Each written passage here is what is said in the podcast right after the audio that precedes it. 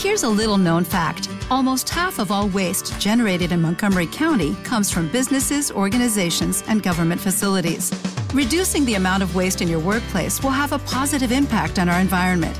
It can also save you money on your disposal costs. Reducing waste and recycling at your business is easy to do and is the law in Montgomery County. Make it your business to recycle right. Learn more at montgomerycountymd.gov slash recycle right or call 311. Muchas y muchos de los que estáis escuchando este podcast de Sociología Inquieta, voy a trabajar en autobús, en autocar, en guagua, también se dice en algunos lugares hispanohablantes.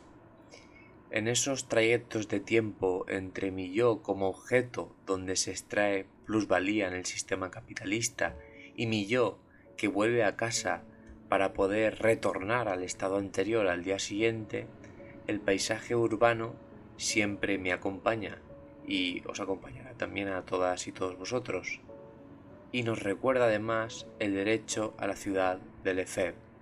Este concepto, definido por el filósofo y sociólogo Henry Lefebvre en 1967, habla sobre el derecho que deben tener los ciudadanos urbanos para decidir políticamente dentro del espacio donde viven, en este caso, la ciudad. Lefebvre pone en el centro de las luchas anticapitalistas a la ciudad, un punto de vista que se ha engrandecido con el paso de los años.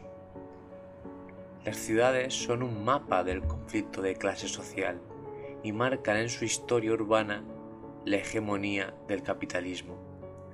Con las décadas, la mayoría de las urbes se han vuelto hostiles, segregadas, problematizadas por el mercado y sus intereses, dejando de lado el derecho de las personas que los habitan. La pérdida de espacio colectivo, de lugares de socialización y de espacios apartados y fragmentados por fronteras urbanas generan una enajenación, una alienación de la población. La ciudad te atrapa con su fisionomía, con su forma, una morfología urbana que se materializa en peores servicios, en espacios más reducidos, en estigma, en inseguridad, en aislamiento, en guetos. La forma urbana condiciona la vida y las condiciones de vida vertebran el uso y la subjetividad de acciones sociales dentro de los espacios urbanos. Es un círculo cerrado de eterno retorno. La ciudad nos hace y nosotros hacemos a la ciudad. Por eso, el concepto de el derecho a la ciudad es una alternativa a la pirámide negativa descrita, una solución para poder actuar en pro de una vida mejor, mejorando el lugar físico donde vivimos. El interés de las políticas urbanas debe ser guiado no por el mercado neoliberal, sino al contrario, por el interés colectivo de la ciudadanía y sobre todo de la clase antagónica a la élite capitalista que marca las pautas urbanas, la clase obrera. En el mercado cosmopolita actual, la ciudad en sí es una marca. Las ciudades se engloban en una especie de arquetipo mercantil para atraer turismo, grandes empresas o simplemente satisfacer el deseo especulativo de los fondos inmobiliarios. A través de este contexto, la propuesta de Lefebvre se abre ante mi mirada todos los días en el autobús, cuando veo los diferentes barrios, cuando llegamos a las paradas de la periferia, donde los barrios más pobres aguardan con su silencio de ladrillo. Para Lefebvre, esta realidad se debía al predominio del valor del cambio en el espacio urbano. El mercado y las élites capitalistas consiguen hacerse con el control de las políticas urbanas. Las trabajadoras y trabajadores ya no participan en ellas. Su vida se ve traspasada por el consumo. La fragmentación de la vida social y la cotidianidad y la exclusión de su presencia en ciertos espacios. Es por eso que existe una necesidad de la clase trabajadora en recuperar la ciudad poniendo el valor de uso en el centro, es decir, una concienciación de la clase trabajadora como agente productor del espacio.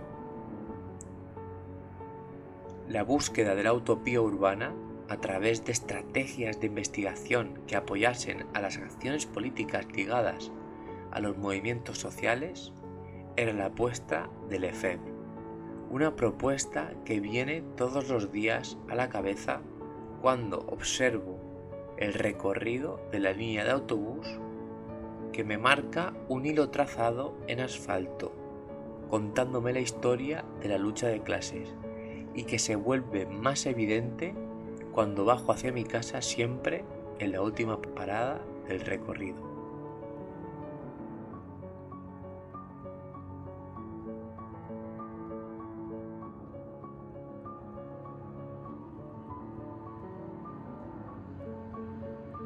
Hay espacios, como hemos hablado antes, que tienen por sí mismos un peso sociológico contundente.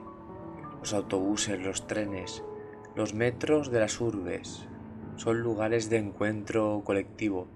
Suelen ser sitios relacionados con lo común, con lo público, con lo compartido. Quizá porque representan el cruce interminable de centenares de caminos individuales las estaciones de todos los lugares del mundo son la confirmación de nuestra dimensión social, son puntos de partida donde avanzamos hacia una rutina, hacia el trabajo o hacia algo más ocasional como puede ser una cita. También pueden ser el inicio de un cambio de rumbo vital, de un viaje sin retorno o de un reencuentro esperado.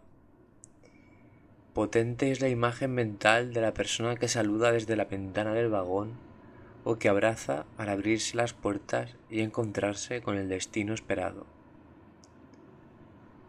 Es en el transporte público donde nos damos un golpe de humildad colectiva. La inmensidad de caminos interminables que se cruzan cada día en las miles de estaciones de trenes y metros del mundo nos sientan bajo la inmensidad de la realidad. Somos un zigzag de senderos que susurran verdades a sabiendas.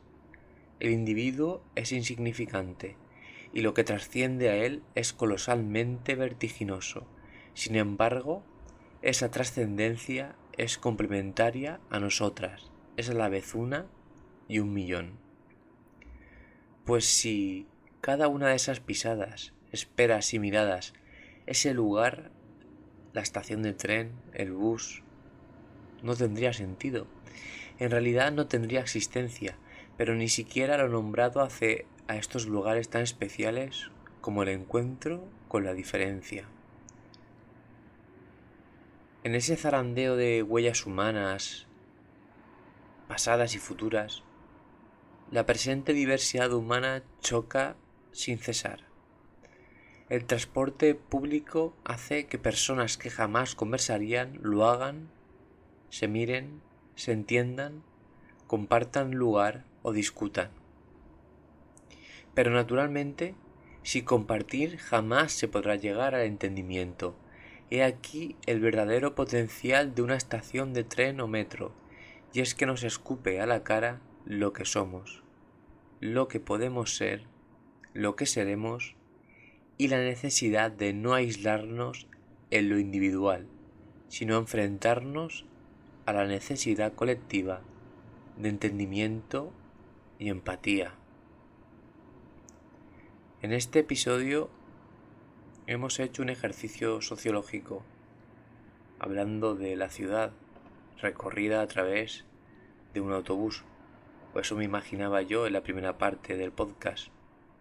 Y hemos acabado hablando de las estaciones y de estos sitios de transporte público como vértices donde lo social cobra vida y cobra sentido. De todo se puede hacer sociología. pero sobre todo la sociología está en todo lo que compone la realidad. No debemos olvidar que lo común empieza siempre por el espacio.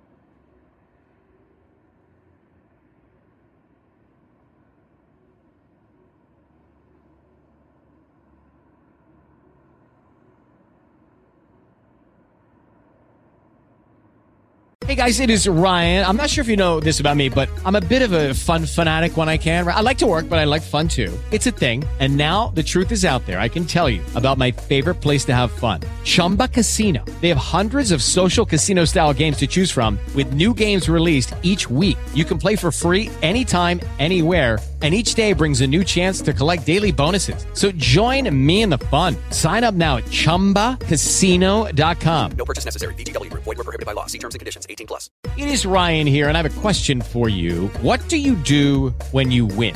Like, are you a fist pumper? A woohooer, a hand clapper, a high fiver. I kind of like the high five, but if you want to hone in on those winning moves, check out Chumba Casino. At ChumbaCasino.com, choose from hundreds of social casino style games for your chance to redeem serious cash prizes. There are new game releases weekly, plus free daily bonuses. So don't wait. Start having the most fun ever at ChumbaCasino.com. No purchase necessary. VGW. Void were prohibited by law. See terms and conditions. 18 plus.